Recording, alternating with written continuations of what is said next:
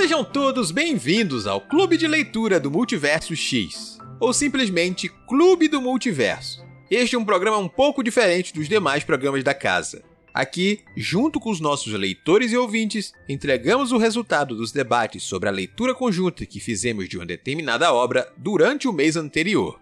Então, sim, este é um programa com bastante spoiler. Mas caso você não se importe com isso e não tenha lido o livro em questão, fique à vontade para descobrir um pouco mais durante o nosso bate-papo. Em nossa leitura coletiva, em outubro de 2022, embarcamos na leitura de uma obra de terror infantil, amada e já adaptada para as telonas. Eu sou Ace Barros, o seu host, e hoje falaremos sobre Coraline, obra de Neil Gaiman, publicada no Brasil em sua edição mais recente pela editora Intrínseca. Neste episódio estarão comigo o senhor Airechu. Olá, pessoal. A escritora Camila Loríquio. Olá, pessoas. E a bibliotecária Patrícia Souza. Oi, gente. E a nossa discussão começa logo após uma breve apresentação sobre a obra.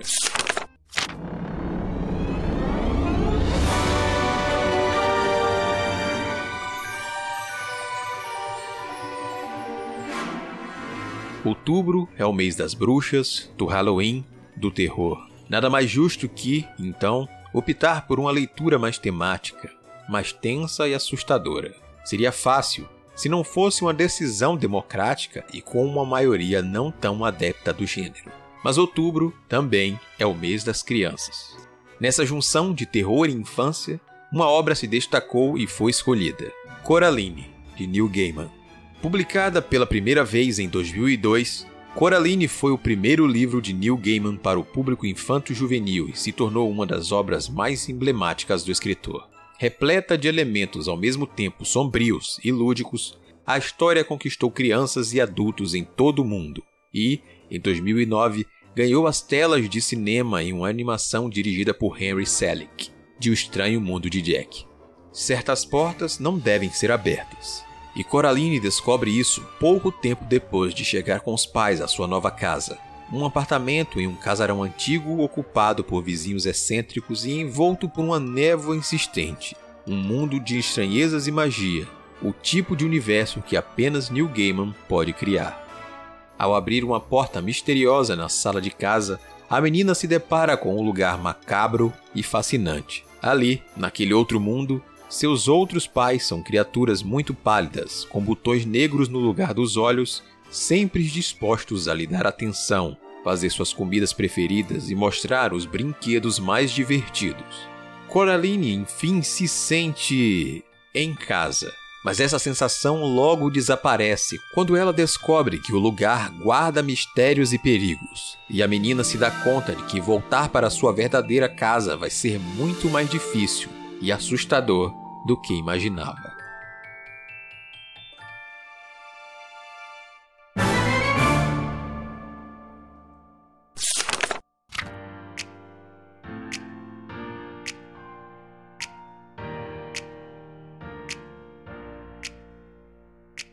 Aqui estamos para mais um debate do nosso querido Clube do Multiverso. Hoje falaremos então sobre Coraline, obra de Neil Gaiman.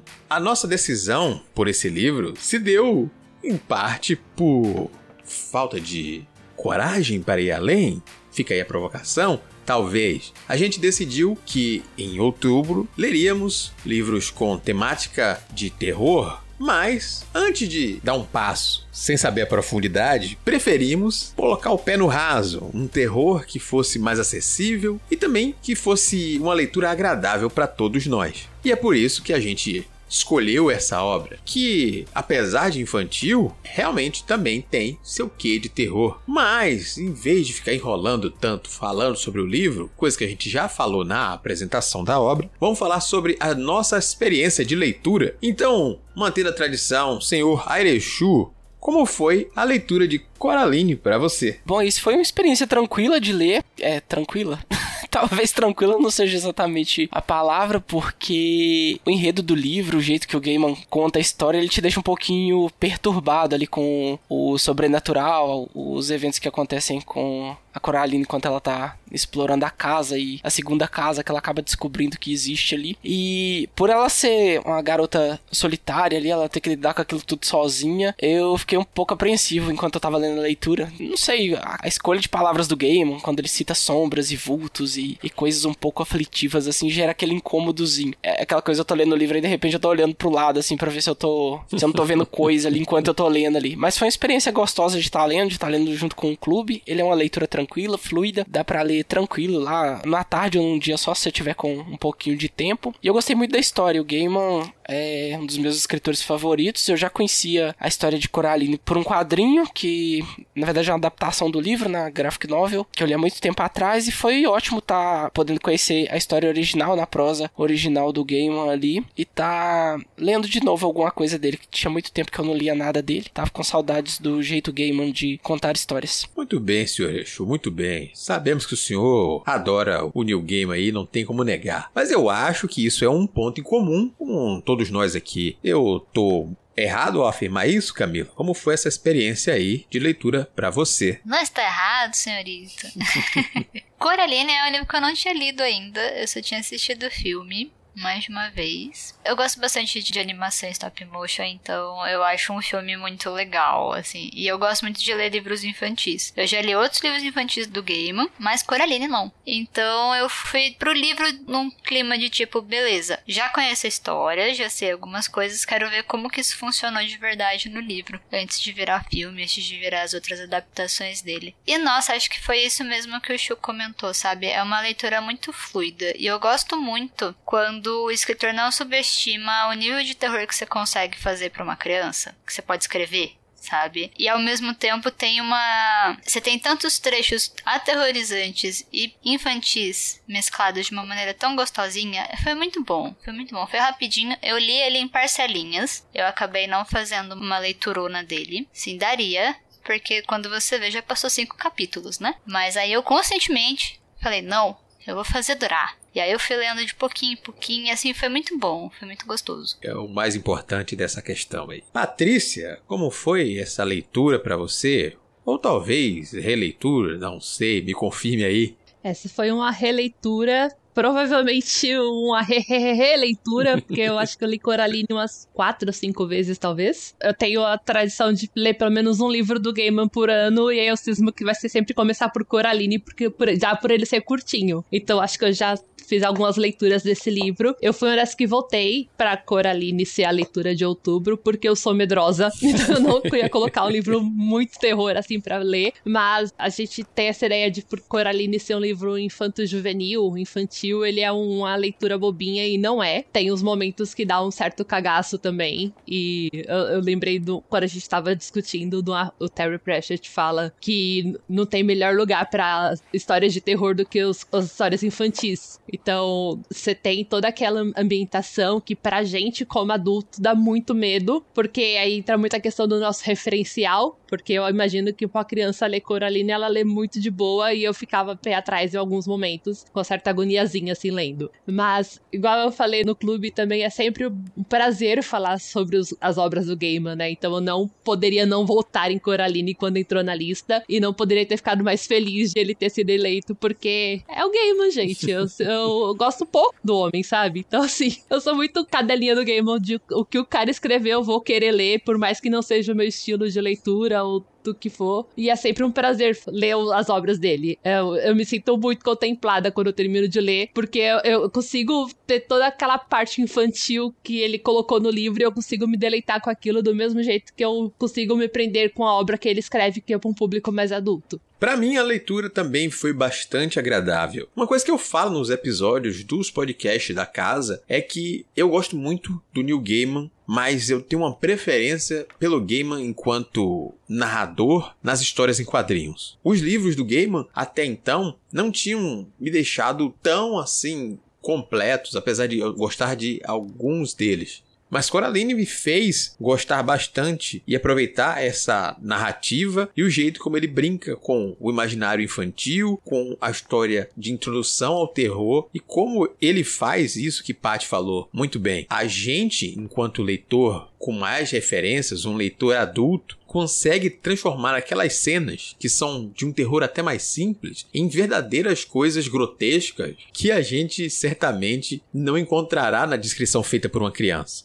Por exemplo, uma das cenas onde as senhoras vizinhas da Coraline, do outro lado lá, se despem das peles dela. Uma criança acharia aquilo estranho, horroroso, talvez, pensar numa fantasia sendo aberta de um zíper de cima a baixo. A gente que tem um mais referencial, a mente adulta com mais coisa para usar, já enxerga aquela coisa mais sangrenta, mesmo na existência de um zíper, aquela pele se abrindo, a gente já começa a enxergar aquilo com mais sangue, pensar e completar as cenas com os referenciais que a gente tem. E isso torna a leitura algo diferente. Eu acho que se alguém leu esse livro quando muito mais jovem e ler esse livro com mais referências, talvez tenha experiências completamente diferentes e consiga agregar uma à outra e aproveitar isso. Eu adoraria ter feito essa leitura menor só para nesse momento parar e, e ver, nossa, totalmente diferente do que eu imaginava antes, porque é muito bacana. E para mim teve um diferencial na experiência é porque eu confesso que até hoje não assisti a animação. Eu não sei mais do que poucas cenas que eu vi de relance na TV, mas a animação completa eu nunca vi. Mas eu sei que o pessoal que acompanhou a gente nessa leitura gostou bastante e principalmente porque o livro tem diferenças para animação e isso faz com que a experiência seja enriquecida. Talvez se a gente tivesse aquele leitor mais cri-cri, tivesse lido o livro antes para depois reclamar, não, mas o filme é diferente. Aí a gente teria gente um pouco mais reclamação. Mas no geral, todo mundo que leu lá viu o filme antes ou algo muito similar a isso. E todo mundo aprovou essa leitura. Como uma pessoa madura, eu não reclamo mais porque eu entendo que adaptações são necessárias, já que os meios são diferentes. mas eu era pessoa cri-cri. mas não em relação a Coraline, porque eu, né, nunca tinha lido. Eu era meio purista em relação a outras na adolescência. Ah, né, mas na adolescência, Camila, há uma desculpa que a gente sempre acha que sabe tudo, né? Então. Terrível. Tá desculpado, tá desculpado. Eu ia falar isso, gente. Qualquer crítica que a gente faz na adolescência, a gente ignora, porque a gente sabe que tá errado depois. A gente já conversou sobre adolescência em casts, inclusive. pois é. Já conversou, já reclamou, já fez várias queixas. É, é, sempre, sempre, sempre tem algo do tipo. É uma fase que a gente sempre acha que tá certo lá e depois, quando a gente passa a refletir depois de uma velha, meu Deus do céu, a gente passa por quê? Mas é fundamental a gente errar para aprender um pouquinho depois. Mas, diferente de errar, eu acho que uma coisa que eu fiz que também foi certa e complementa a minha experiência foi ter, além de feito a leitura no livro físico, só para garantir a leitura do livro físico em português, para eu acompanhar e entender tudo, eu fiz a leitura em audiobook, narrado pelo próprio Neil Gaiman. E o audiobook, no meu caso, a leitura que eu fiz foi o audiobook disponível na Storytel. Ele tem sonorização e as canções que são apresentadas em determinados momentos no livro, onde os ratos cantam, elas são aterrorizantes no inglês original, com um sonzinho muito esquisito enquanto eles estão cantando. As vozes dos ratos complementam certamente a parte do terror na história. A gente não consegue ter total noção quando a gente vai lendo um texto, porque falta um referencial, mas elas em áudio, vocês podem ter certeza que é uma coisa que dá agonia de ouvir. Eu fiquei curiosa pra. Assim, eu gosto muito de ler o On original, que ele tem umas brincadeiras de palavra que são muito divertidas. No livro do cemitério também tem umas piadolas que elas funcionam em inglês, daí obviamente localização faz o trabalho lindão que ela faz, como sempre. Mas eu fiquei curiosa para saber como é que era no inglês o Coraline, especialmente as musiquinhas. Uhum. E aí você tocou num ponto que já abre espaço na nossa discussão aqui, que foi ao se falar sobre tradução em determinado momento, eu falei em como algumas piadas eram literalmente perdidas. Teve alguns jogos de palavras que simplesmente a pessoa falou: "Desisto, nem vou botar". não é nem tentar adaptar, digo, não dá para eu adaptar isso porque não faz sentido eu tentar colocar isso em português. Conta aí.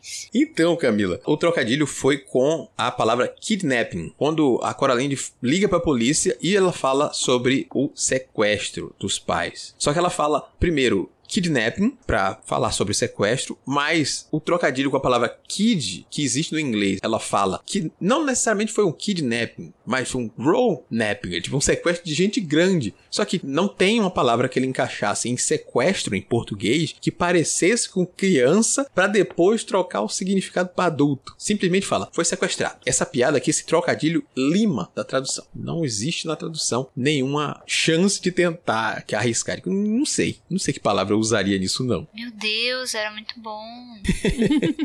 e era um jeitinho muito Coraline de falar. Uhum. Porque ela tentaria se comunicar com os adultos limitados, né? Eu gosto de como o texto, tanto no inglês quanto em português, mesmo com certas coisas que acabam sendo limadas na tradução ou adaptação aí, como esse exemplo, eles trazem essa essência da Coraline de, além de ser bastante dependente, trazer essas brincadeiras de lidar com adultos que simplesmente, ah, não tem um saco para vocês não, gente. Eu vou fazer desse jeito, vou responder isso aqui, ou ser independente e ver no que dá. Tem horas que a gente até pensa, meu Deus, essa criança manda em todo mundo? Colegas estão aqui, todo mundo atende os desejos e, e lida com a criança aqui como, como se fosse nada acontecendo, mas uma coisa que a gente falou até no debate é que a gente precisa comprar a ideia de um livro voltado para o público juvenil, infantil, é que se a gente encafifar com diversos pontos, como se a gente fosse realmente o público-alvo, a gente não aproveita a história e a história não vai andar. Porque é, pre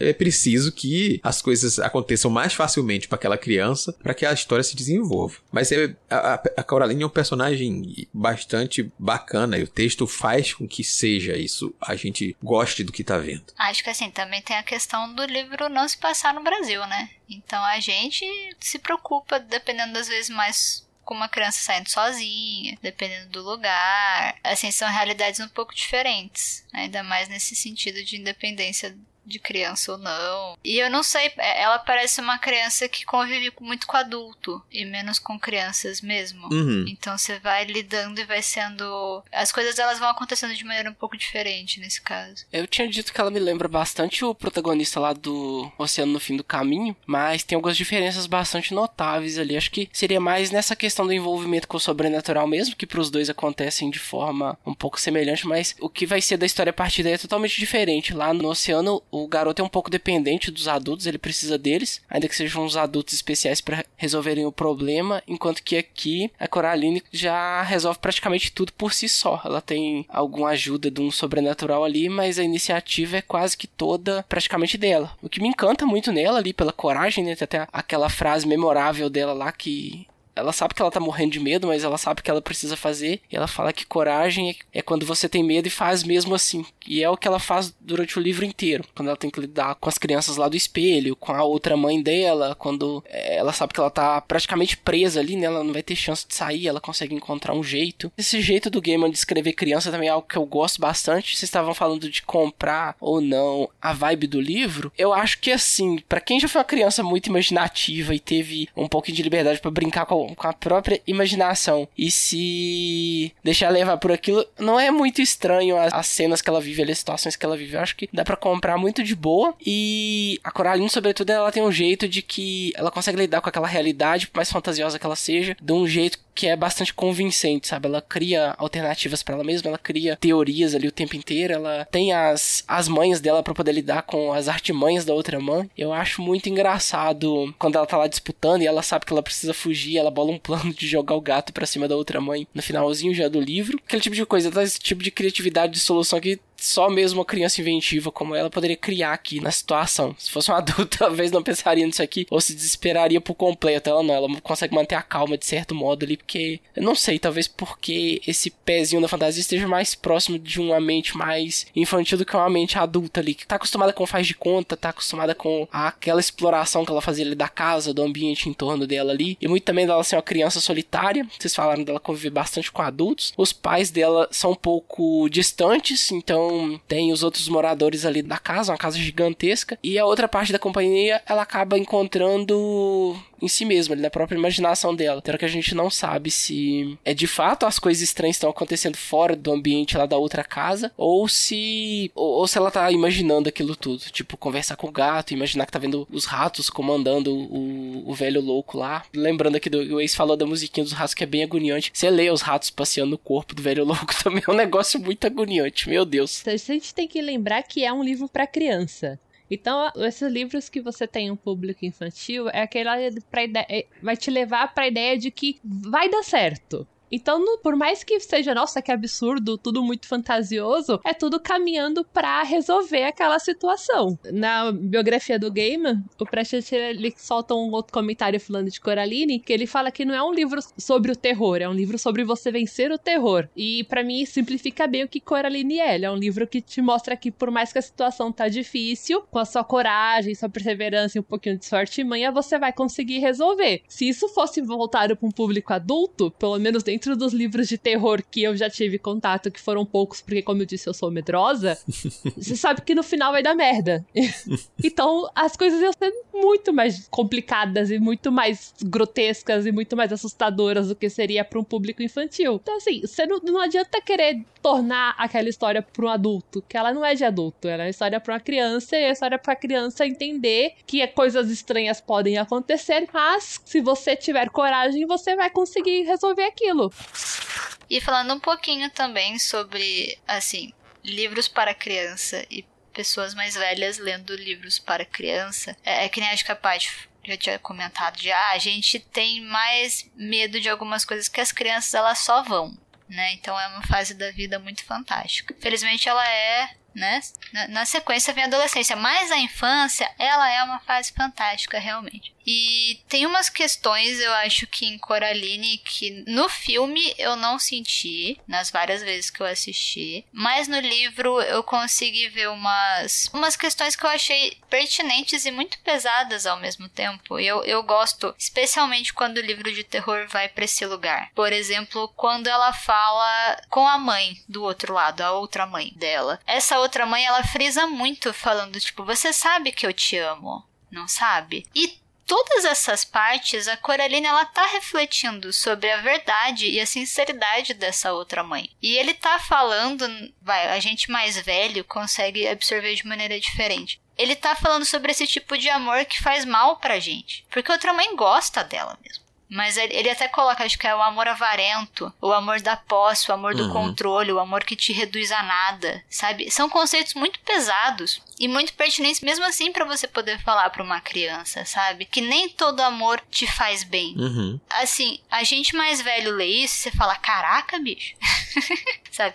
É, é, um livro que ele vai para um lugar, mesmo quando ela conversa com as crianças é, fantasmas lá, e eles falam o que vai acontecer com ela, que fala que tipo, não, você vai virar uma casca vazia, ela vai tirar sua alma, ela vai tirar seu coração, não vai sobrar nada, sabe? É, é aterrorizante o que elas estão falando para ela, e ao mesmo tempo a Coraline ela tá levando ali, porque, ué, ela vai fazer o quê? Sabe? Só uma criança levaria isso, a, a, só seguir em frente, porque ela vai resolver aquilo e ela precisa resgatar tanto as crianças quanto os pais dela, sabe? Mas a gente, como adulto, consegue aprender umas outras coisas que ele foi deixando ali, uma trilha de pão, sabe? É de temas que ele usou o terror para conseguir falar. Um deles é esse, que eu acho que é um dos destaques mais interessantes quando a gente vai pensar em livros infantis. Uhum. A gente volta um pouco até no que Paty tinha falado antes sobre como aproveitar o, o terror e como Gaiman faz isso para introduzir temas para as crianças também, né? Ele,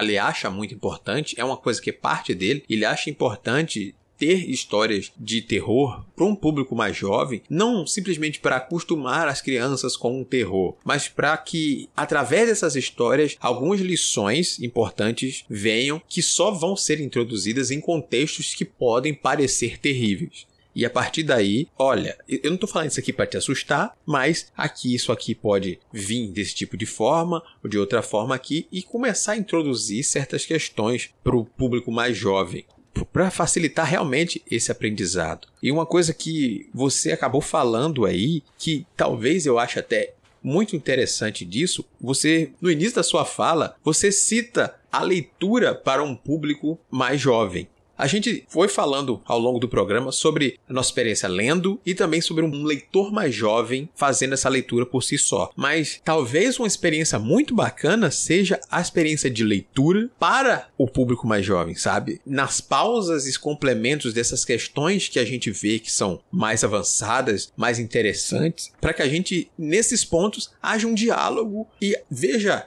primeiro, a reação da própria criança para essas questões, quanto tenha certeza do que ele achou e o que é que ele pode ter entendido certo ou de maneira um caminho equivocado, ou se nesse momento talvez não fosse tão necessário ele entender assim, mas introduzir para que ele realmente tire algo dessa leitura que nesse momento talvez ele não faça sozinho, já que a gente está fazendo essa leitura para ele, ou seja, aquele momento de troca de experiência. Porque falamos então aqui sobre como a experiência afeta um pouco ou bastante essa leitura, dos aprendizados, dos olhares que a gente tem de vivência, seja para o terror, seja para tirar lições importantes como a falta deles vai fazer uma leitura de um jeito e talvez mais tarde, sozinho ou com auxílio, eles cheguem a esses outros patamares, essas outras linhas que estavam escondidas nessa mesma leitura aí. E, gente, criança é muito inteligente sabe? É, provavelmente, se a gente ouvir uma criança falar desse livro, a gente vai descobrir um monte de coisa que a gente não entendeu. Eu tenho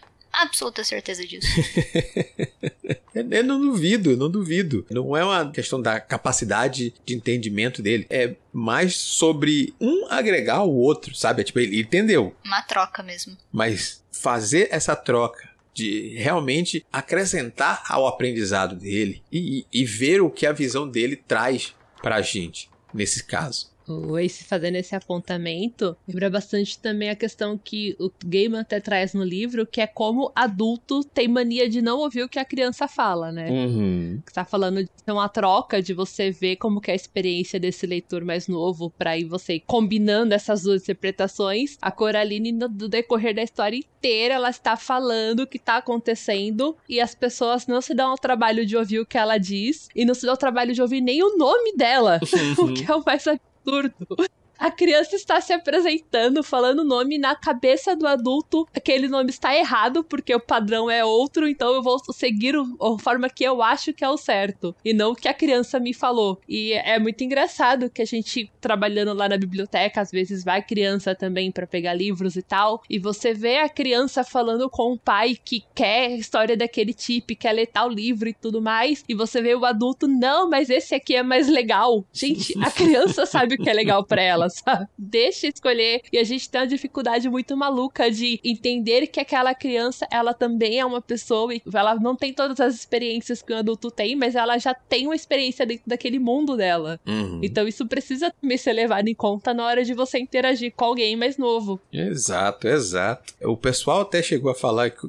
como isso dava até, de certa forma, agonia, como os personagens simplesmente ignoravam o que ela falava o tempo inteiro. E como ratos eram capaz de saber o nome dela, mas pessoas não. Ah, eu fui um dos que reclamei lá no clube disso aí. Porque quando ela se apresenta a primeira vez e as pessoas não entendem o nome ou erra, né, daquela aquele ato falho ali de falar a forma mais comum do nome, ok, mas aí ela corrige e a pessoa erra de novo. Falo, não, então você nem escutou, é o que a parte disse. Você sequer se deu o trabalho de escutar a correção da criança, você simplesmente ignorou e seguiu falando errado. Não é um erro pontual ali que só vai acontecer uma vez por deslize e tal, não. É, é parece até que é de propósito. Eu fiquei com um pouco de raiva dos adultos ali. Falei, vocês estão errando de propósito o nome da menina. Ela tem toda a razão de ficar muito estressada com vocês aí na, na, na rotina dela aí. E, e, a rotina dela também tava um pouco entediante também, né? Falar, ah, meu Deus, tentei conversar com os adultos, não dá. Já contei tudo enquanto é porta e janela que tinha pela casa, quantos parafusos tinha, que cor era, se abria, fechava, fez um relatório de tudo pro pai dela. O pai dela trabalha com home office já, o livro é antigo, mas ele já trabalhava com home office já há muito tempo atrás. Pois é, os dois, os dois. Mas a gente tira disso realmente essa parte da comunicação, ou falta dela, né? Tanto entre eles ouvirem ela a maior parte do tempo, como essa falta de comunicação também influencia, seja na falta de ter outras crianças para se comunicar, para ter um, um crescimento, um aprendizado mais natural, vamos colocar assim, entre aspas, quanto a própria relação dos pais, que ela vai dando mais valor com o passar ali do tempo, que a gente percebe como é estranha, não somente por eles deixarem ela fazer o que quiser ali dentro de casa, ali, ou sair nas proximidades, tentar se livrar delas enquanto trabalha, mas quando eles precisam estar juntos, a gente vê elas, ah, eu fiz essa comida aqui, ah, não como isso, não, vou comer isso aqui. Ela faz as decisões dela, na base do gosto dela, não, não há uma troca entre os dois. Eles não ouvem, mas ela, nessa independência que ela ganha, deixa de também ter uma troca. Tem uma lição aí que a gente foi descobrindo agora nesse bate-papo. os adultos têm que passar a se comunicar melhor com as crianças para fazer com que a criança realmente tenha outros aprendizados que ela não vai ter simplesmente você empurrando algo ou deixando ela fazer sozinha. E assim, ela não só não é escutada, quanto essa questão do próprio nome é um tema que ele vai sendo explorado em vários momentos e de maneiras muito diferentes, sabe? Ela se preocupa muito em com que as pessoas acertem o nome dela, porque o nome dela é Coraline, então não custa nada você chamá-la pelo nome certo, não é mesmo? E aí ela encontra o gato, que fala, tipo, não preciso ter um nome, simplesmente. E ele dá argumentos muito fantásticos, assim, porque ele é um gato. Né? E aí, você encontra depois as crianças fantasmas. E elas perderam até o nome. Então você tem várias vivências com nomes nesse livro que vão abordando. Eu, eu, gosto quando o livro infantil não te dá uma lição de moral, e sim ele te dá questões. Uhum. E aí você pode fazer com elas o que você quiser. Então, assim, é válido o jeito como a, a Coraline insiste para ser e teima a, a teimosia infantil é muito benéfica nesse ponto. Tema em ser reconhecida. Como o gato fala que ele não precisa disso. E como a memória e aquilo que importa também pode ser diferente quando o tempo passa demais. E aquelas crianças perdem também quem elas são, os nomes das coisas. Sobra outras sensações, sobra outras emoções, outras coisas para elas ali, sabe? E até o, o, o velho doido, o velho doido não tem nome, né? Até o final do livro, inclusive. Tipo, todo mundo tem nome ali, mais ou menos. Você tem a mãe, você tem o pai, você tem a, a senhora Forcible e a. Esqueci o nome da outra a colega dela. E o velho doido. O velho doido, você só descobre o nome dele. Eu não sei como é que ficou em inglês. Qual que é o nome dele em inglês? É isso. Você lembra? Não me recordo tão, porque eu só ouvi. É que no português ficou Senhor Bobo. E a, a Coraline fica muito feliz que ela vai poder olhar para um adulto e falar: Olá, Senhor Bobo. Tipo assim, poder. Aí agora que me deu estado, eu falei, nossa, qual que será que é o nome desse homem lá? Descobrirei para você, descobrirei para você e te conto de, devidamente depois. Peraí, peraí, eu vou hum? descobrir. Mr. Bobo. O nome dele é Bobo mesmo. Não é bobo de tolo, não. É, bo é Bobo. B-O-B-O mesmo. The Crazy Old Man Upstairs é Mr. Bobo. Eu achava que era de tolo. Fantástico. Gente, gamer. Fantástico. E ele acerta o nome dela no final. Porque os ratinhos contaram tudo pra ele. Maravilhoso. Também ela livrou os ratos lá daquele incômodo. Tava a mão passeando por todo lado, os ratinhos estavam super incomodados com a mão. Certeza que ela dava umas. A mão da, Eu queria pegar os da ratinhos. outra mãe. Nossa, a outra mãe é uma figura terrível também. Tanto por aquele olhar dela, né? Dos olhos de botão costurado, da proposta que ela faz pra Coraline, que é algo absurdo. É, é provavelmente na, na, gente impacta muito mais do que talvez na criança, que só ler aquilo e passar direto, mas a gente fica pensando como seria o procedimento para Coraline, seria extremamente dolorido. E toda a figura dela ali, é, é, ela é muito aterradora. A forma como ela tá sempre presente, porque ela controla e e é praticamente dona de todo, todo o ambiente da outra casa. Tem um pouco também daquela questão do psicológico. Em dado momento lá é sugerido para Coraline que ela pode ficar lá, porque lá ela vai poder fazer tudo que ela gosta. Todo dia vai ter algo novo para ela explorar, porque pode ser criado, se essa for a vontade dela. Isso será criado para ela, especialmente para ela. Ela vai provar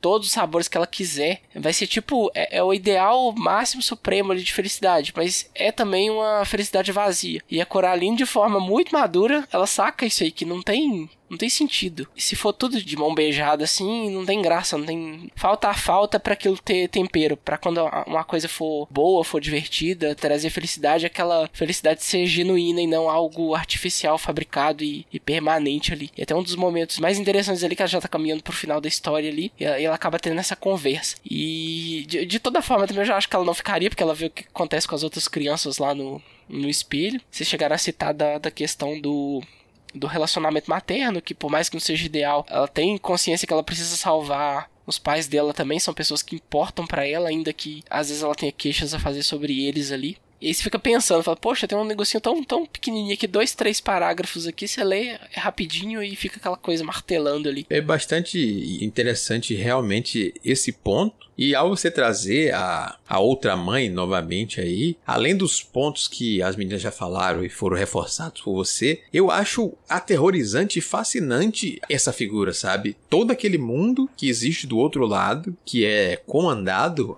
por ela e como os outros seres ali também sofrem aos poucos. Você vê que as crianças fantasma é um ponto óbvio, mas a gente vê o próprio outro pai que tem uma forma e depois quando ele passa a não ser exatamente o que ela quer, o desfaz e o transforma numa criatura e a gente vê Coraline perceber ali o sofrimento daquele bicho que aquele bicho faz porque ele tem que fazer as ordens dela, né? ele tem que cumprir as ordens da outra mãe em como ela controla todo aquele ambiente. É tudo fantástico e mágico e aterrorizante para uma criança. E novamente aquilo, quando a gente passa a perceber tudo com os olhos de um adulto e preencher lacunas com a experiência e com essas outras coisas que a gente tá falando, aquele lugar é, totalmente terrível, terrível, terrível. E Coraline ser corajosa é, e enfrentar tudo aquilo é, é uma coisa que você aplaude, porque esse ser que uma mão sozinha é capaz de fazer o terror mesmo assim, é realmente algo que colocaria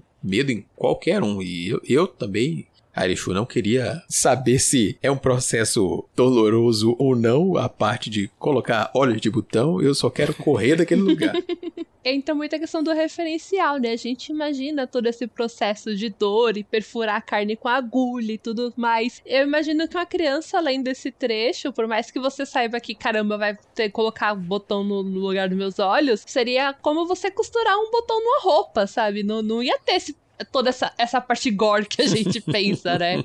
Ia ser algo bem mais uh, artificial, talvez. Mas, gente, a outra mãe, ela é assustadora se você pensar tanto desse, desse relacionamento abusivo que ela tem com todo mundo daquele universo, como essa necessidade que ela tem de ter as pessoas, né? Não é só a questão eu criei o um universo para aprender Coraline aqui, mas eu já fiz isso com outras crianças e eu preciso que ter, ter essa figura que me adore como que preciso que ela esteja lá para eu me reconhecer também, sabe? Então é, é, muito. A outra mãe, ela não tem um nome, né? A Camila trouxe a questão dos nomes e em momento algum tem um nome para outra mãe. Então ela é chamada de outra mãe. Na tradução que eu li aqui, ela é chamada de Bela Dona, né? Imagino que teve uma tradução que ficou com um termo diferente. Imagino que era um trocadilho também. Só que você vê que aquela entidade, ela não tem um nome pelo qual ela é chamado. Então acho que essa necessidade dela de ter coisas ao redor, de ter essas crianças e ter a Coraline, é um jeito de ela também ser reconhecida. E aí eu acho que a questão de não existir o um nome também é proposital. Uhum.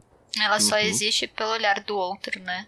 Porque ela também é vazia, sabe? Faz sentido. Tanto que o mundo que ela criou pra Coraline pra, pra deslumbrar, chega uma hora que até as dimensões desse mundo acabam sumindo, né? Você vê a casa parecendo mais um, um desenho do que uma casa, e com os contornos vão meio que desaparecendo, porque ela não existe, né? Tudo aquilo é inventado para ser uma imagem imposta pra Coraline, e quando quebra o encanto, você percebe que tudo aquele mágico, na verdade, não era só uma caricatura, era só um, um projeto do que seria o mundo real.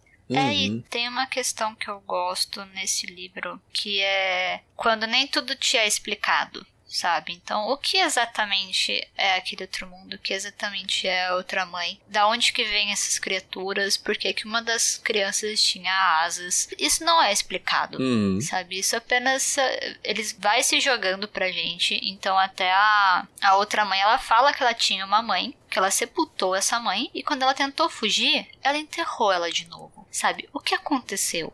Eu não sei, mas você fica, caraca, bicho. é, é, muito legal, porque trabalha numas entrelinhas em que tem muito mais ali. Ele uhum. não precisa te explicar tudo. Exato. Você tá ali acompanhando a Coraline só e você vai acompanhá-la até o final. E é isso. Sabe? Exatamente. Isso era o que eu ia comentar se você não fosse fazer esse comentário aí. Eu ia comentar agora de como eu gostei disso, como a gente vê isso mais comumente nas histórias infantis. Como a gente adulto, a gente exige explicação para tudo em alguns momentos. A história quer te entregar algo, você não precisa necessariamente que ela te explique tudo. E essa falta de explicação combina tanto com aquela proposta, é tão bom, você não entende o que é aquele mundo, por que tanto poder, como você falou aí, por que essas diferenças? Será que ela tem acesso não ao nosso mundo somente, um, a outros mundos, por isso as crianças são diferentes? Ela faz isso de tempos em tempos, a gente começa a levantar ideias, começa a pensar em outras histórias com isso aí, mas a explicação não se faz necessária. Talvez até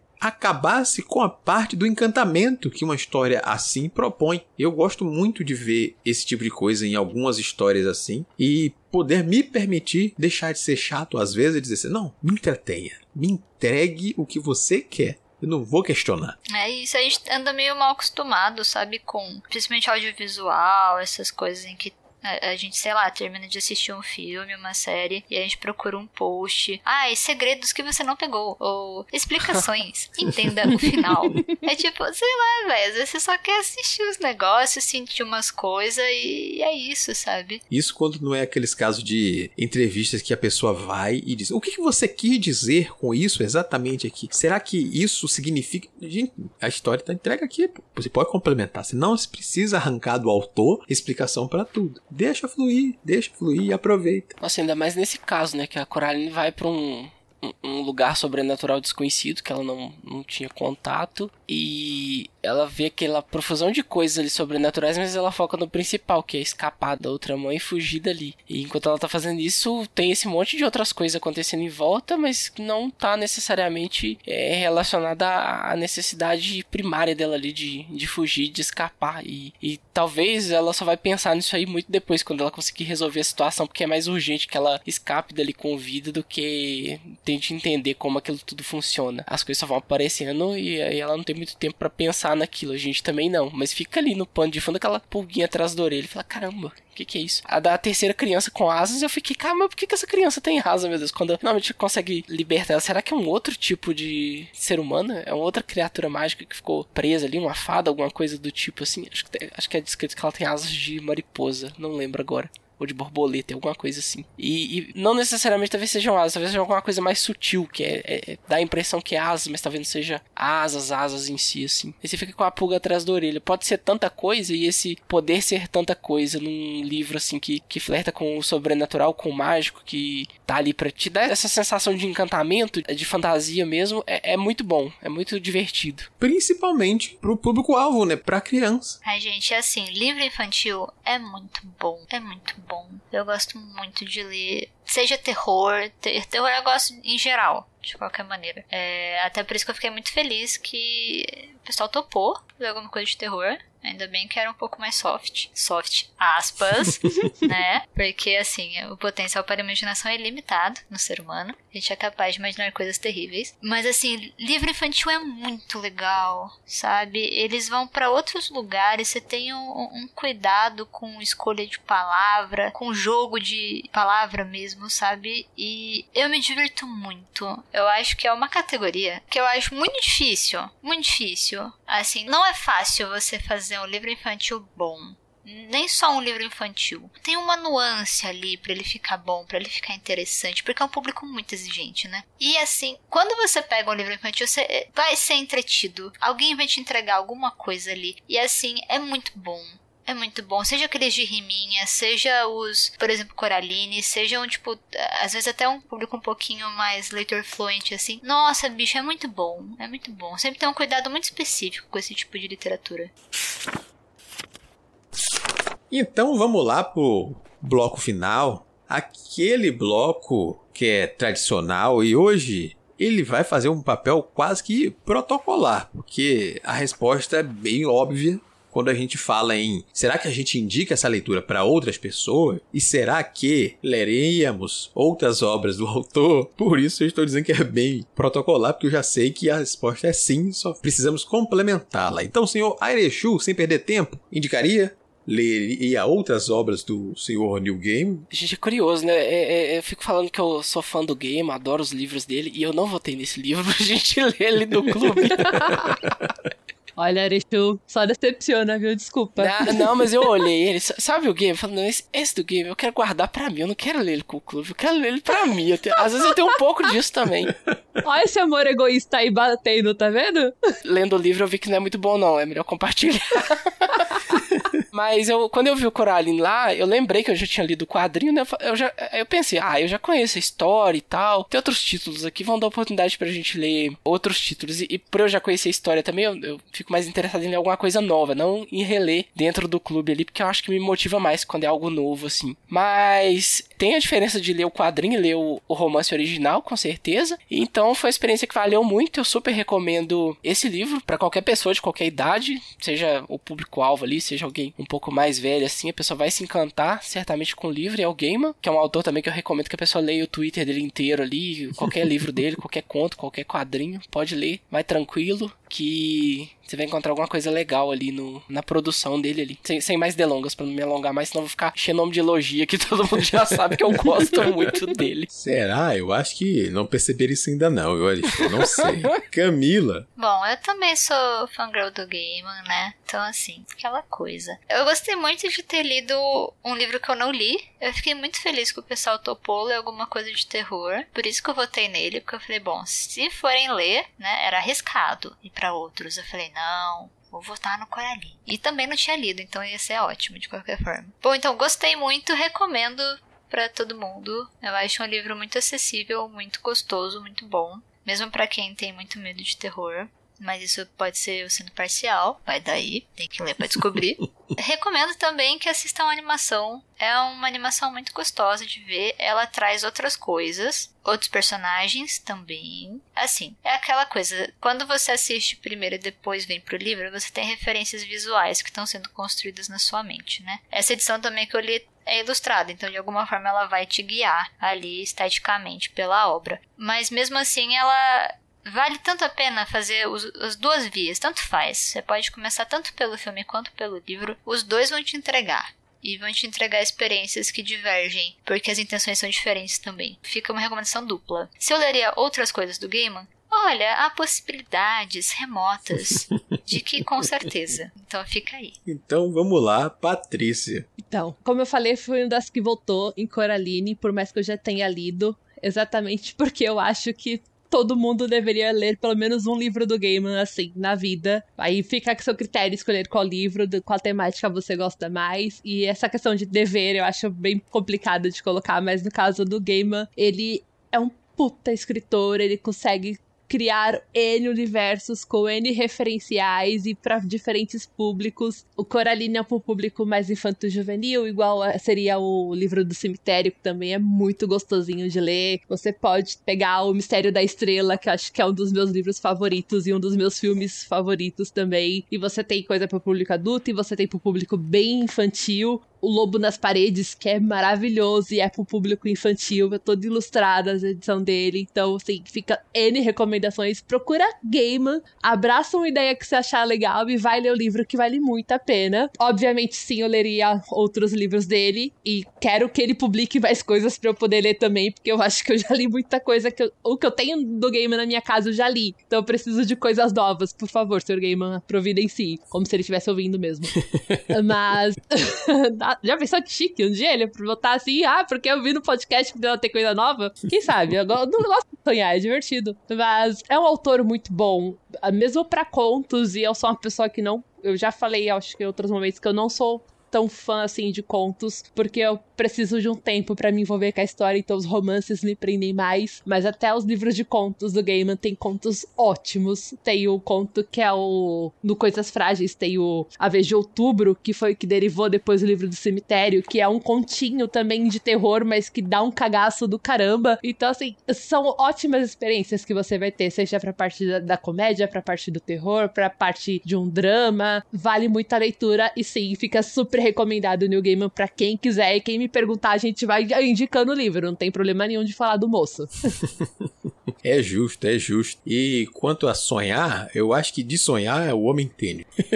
né? Tem todo o referencial do moço, gente. O, o cara, é, pra onde vocês quiserem atirar, ele provavelmente já contemplou em algum momento. Pois é, pois é. E eu, já que já falaram tanto aí, só reforço que acho que a, a leitura vale bastante a pena. Se você tiver a curiosidade e entender o idioma original, tente fazer essa leitura aí. Para mim, foi uma primeira experiência em ler um livro em inglês, né? No caso, em ouvi-lo. Uma dificuldade a mais, porque a leitura tem tendo mais facilmente, então eu me propus a ouvir como um exercício. E por ser um livro infantil, ele tem as suas facilidades. Então aí é um tipo de experiência que você pode aproveitar para praticar até um idioma, quem sabe. E fica a minha recomendação de não apenas lê-lo, mas se você puder, faça aquilo que eu falei durante o episódio. Se você tiver uma criança se você tiver aquele primo pequeno, se você tiver um irmão ou um próprio filho seu e você puder, faça essa leitura para ele e troque ideias, compartilhe,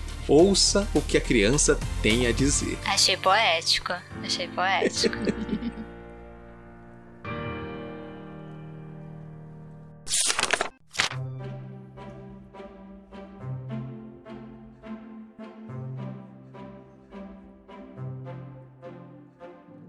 E esse foi mais um episódio do Clube do Multiverso. Conte para nós como foi a sua leitura, principalmente se você gostou e também se você não gostou, o que eu acho bem difícil. Nos ajude a entender e ampliar essa discussão. Siga as indicações da Holly e compartilhe conosco sua experiência, correções e afins. Conta aí pra gente se você gostou, vai. Bom, vem com a Holly. Você tem várias opções. Começando o mais especial, vem fazer parte da nossa comunidade no Discord. Lá dá para bater um papo com a tripulação, participar das nossas leituras coletivas e ainda, quem sabe, até gravar com a gente. No mês de novembro, a nossa leitura será os registros estelares de uma notável odisseia espacial. Ainda dá tempo de você participar conosco. Todo mundo é gente boa e receptivo. E não tem essa não, o espaço é tanto seu quanto nosso, quer falar de um livro, filme ou série Chama a galera. Você também pode enviar um e-mail para contato@multiversox.com.br, não esquecendo de identificar a razão do contato no assunto. Se preferir, pode comentar diretamente na postagem no site multiversox.com.br através do Discos ou do Facebook. Além disso, pode seguir nas redes sociais e marcar a gente. Estamos como arroba multiversox em todas elas. Todos esses links estão na descrição do podcast. Se seu agregador é bom, dá para clicar agora mesmo e se juntar a nós. E fiquem agora com esse recadinho aí da Carol Vidal. Não marque bobeira e confia na role que se brilha. Olá pessoal, aqui é Carol Vidal e tô passando para convidar vocês a conhecerem meu novo lançamento, O Fim é Só o Começo. Essa é uma história de fantasia que se passa numa cidade fictícia aqui da Bahia e tem vários elementos adaptados para nossa realidade. Tem bruxa, casa mal assombrada, festa de Halloween, e no meio disso tudo, um adolescente tentando resolver um mistério para salvar a própria pele. Essa é uma leitura bem rapidinha de fazer, especialmente para aqueles momentos que a gente está sem muito tempo. O livro já está disponível para compra na Amazon e para alugar no Kindle Unlimited e eu espero que vocês gostem. Um abraço e até mais. Por fim, reforço o convite para que você venha participar das nossas leituras em nosso canal do Discord e nos ajudar a definir as próximas. Um grande abraço e até o nosso próximo encontro.